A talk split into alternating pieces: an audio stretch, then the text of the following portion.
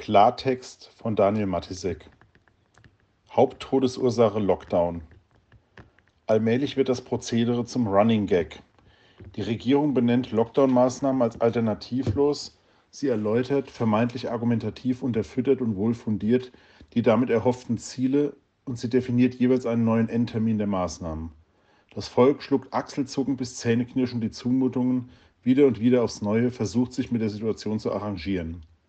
Und dann, kurz vor Ablauf der jeweiligen Frist, wenn jedermann offensichtlich mitbekommt, dass der Lockdown nicht das Geringste gebracht hat und die Politiker in ihren Einschätzungen und Entscheidungen grottenfalsch gelegen haben, dann verkünden dieselben Regierenden die nächste Verlängerung des Lockdowns wiederum mit illusorischem Zieldatum. Dieses erbärmliche Spiel wiederholt sich nun zum dritten Mal. Zuerst wurde der Ende November geltende Wellenbrecher-Lockdown bis Mitte Dezember verlängert, dann wurde daraus der Knallhart-Lockdown bis zum 10. Januar und dieser wird nun erwartungsgemäß bis Ende Januar verlängert, bis er dann, aller Voraussicht nach, in die nächste Runde geht.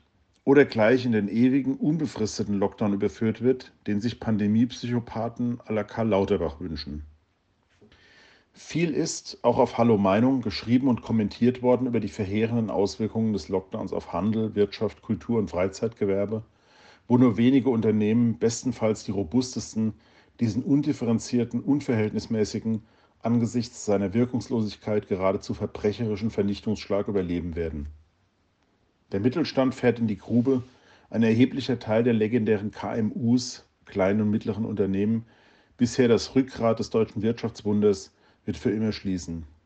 Die Konkursmasse wird anschließend vermutlich nach China abgewickelt, dem Land, dem Deutschland bis heute achtstellige Summen Entwicklungshilfe zahlt, wo die Staatskonzerne und Anlagefonds nicht nur prächtig gedeihen, sondern bereits Messer und Gabel wetzen, um sich die reichlichen Übernahmekandidaten der Lockdown selbst geschädigten Corona-Opferstaaten einzuverleiben.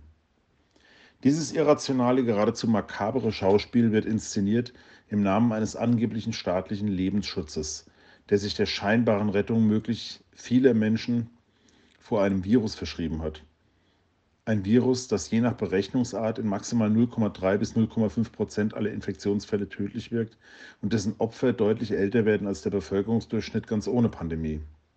Jegliche kritische Einwände gegen diese Absonderlichkeiten und Ungereimtheiten, vor allem die Frage nach der Verhältnismäßigkeit der Gegenmittel, werden von Verfechtern des permanenten Corona-Ausnahmezustands als menschenverachtend und zynisch zurückgewiesen. Sie betonen, zum Schutz von Menschen aller Altersperzentilen dürfe kein Preis jemals zu hoch sein.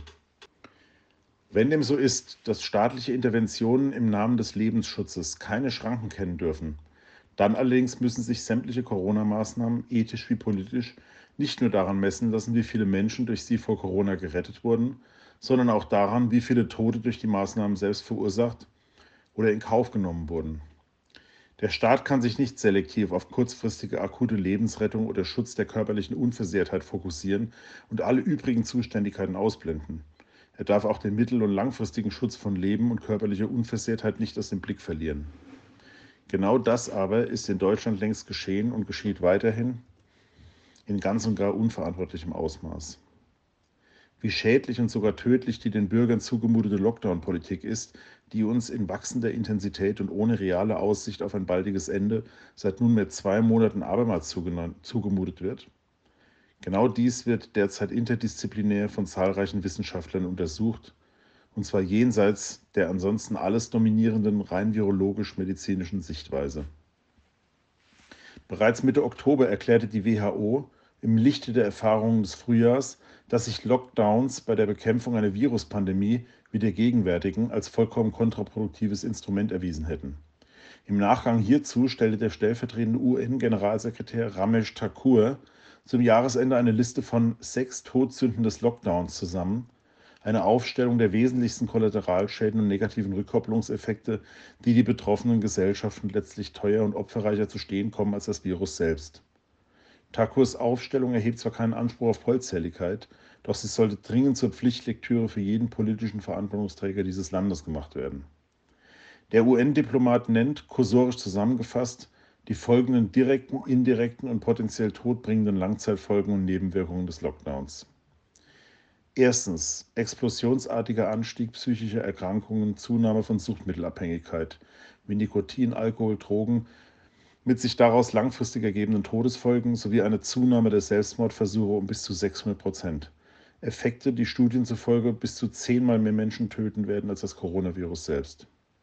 Zweitens, massenweise abgesagte Operationen sowie Vorsorge- und Routineuntersuchungen, Verschiebung der Behandlung von Millionen von Krebserkrankungen, Herz-, Nieren-, Leber- und Lungenkrankheiten, die je nach Dauer des Lockdowns ca. 750.000 zusätzliche Tote in den USA 150.000 Tote im Vereinigten Königreich und bis zu 50.000 Tote, darunter vor allem vermeidbare Krebstote, in Deutschland zur Folge haben könnten. Drittens Schadauswirkungen grassierender Krankenhausangst, bedingt durch zunehmende Verunsicherung über die von Medien irreführend dargestellte Versorgungslage in Kliniken, die zur Nichtinanspruchnahme selbst notärztlicher Versorgung führen, weil sich die Menschen per se nicht mehr in die Kliniken hineintrauen, und zwar sogar in lebensbedrohlichen Situationen nicht. Als Folge davon kommt es in vielen Fällen zu einem signifikanten Anstieg von Patienten, die etwa durch Herzstillstand zu Hause sterben, was bereits im ersten Lockdown zu beobachten war. Viertens. Lockdown-bedingte Vorenthaltung von Freizeitaktivitäten und Ausgleichssport, vor allem zulasten von Menschen in dicht besiedelten Ballungsräumen, denen trotz eines verschwindend geringen Infektionsrisikos die Möglichkeit genommen wird und die sich stattdessen in überfüllten Wohnkomplexen, wo das allgemeine Infektionsrisiko deutlich höher ist, aufhalten, was zu einem massiven Anstieg von Nicht-Covid-Todesfällen führt. Fünftens. Politische irrationale Abwehrhaltung gegenüber Alternativen zum Lockdown, die ursächlich dafür waren, dass jegliche rechtzeitige Fokussierung auf spezielle Schutzkonzepte für Risikogruppen ausgeblieben ist, obwohl bereits im Mai dieses Jahres bekannt war, dass zwei Drittel der Todesfälle im Zusammenhang mit Covid Menschen in Alten- und Pflegeheimen betreffen. Derzeit sind es fast 80 Prozent, in Einrichtungen also, deren strukturelle und personelle Ausstattung den Umgang mit infizierten Bewohnern ohne besondere Schutzvorkehrungen gar nicht leisten konnte. Sechstens.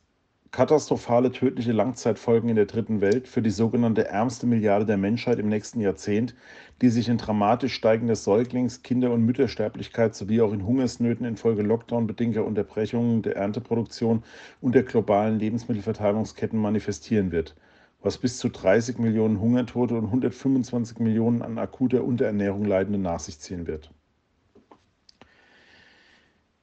In Hochrechnung der bisherigen Entwicklung, selbst bei Zugrundelegung eines Worst-Case-Szenarios an Covid-Toten im weiteren Pandemieverlauf bis zur Durchimpfung oder natürlichem Erreichen der Herdenimmunität, geht Takur, der sich bei seinen sechs Todsünden unter anderem auf eine südafrikanische Studie beruft, von mindestens 29 Mal mehr Toten infolge der Lockdown-Maßnahmen aus als durch Corona selbst. Bei einer derart apokalyptischen Tragweite ist die Aufrechterhaltung des Lockdowns nicht nur aus ökonomischer, sondern vor allem aus humanitärer und moralischer Sicht ein Wahnwitz, ein absolutes No-Go. Sie ist ein mörderischer Irrweg, der augenblicklich beendet werden müsste. Doch weder die Hauptverantwortlichen dieser nachweislichen Fehltherapie, Markus Söder und Angela Merkel, noch irgendjemand sonst aus der Riege der professionellen Superheuchler würdigen diese Kausalitäten und zwingenden Zusammenhänge auch nur eines Gedankens. Sie dulden keinen Widerspruch, verkaufen ihre Geisterfahrt mit propagandistischem Rekordaufwand als segensreichen Dienst am Volkswohl und verfemen jeden, der kritische Fragen nach der ausgebliebenen Wahl des kleineren Übels stellt, als Verschwörungstheoretiker, Covidioten oder Rechtsradikalen. Doch ihre Sturheit und Ignoranz lassen ernsthaft daran zweifeln, dass es ihnen überhaupt jemals um Gesundheitsfürsorge und ums Allgemeinwohl ging. Wenn der Scherbenhaufen der einst aufgekehrt wird, wenn irgendwann nicht mehr nur die an und mit, sondern auch die nach Corona Verstorbenen aufaddiert werden, dann wird das Ausmaß ihres Verrats ans Licht kommen.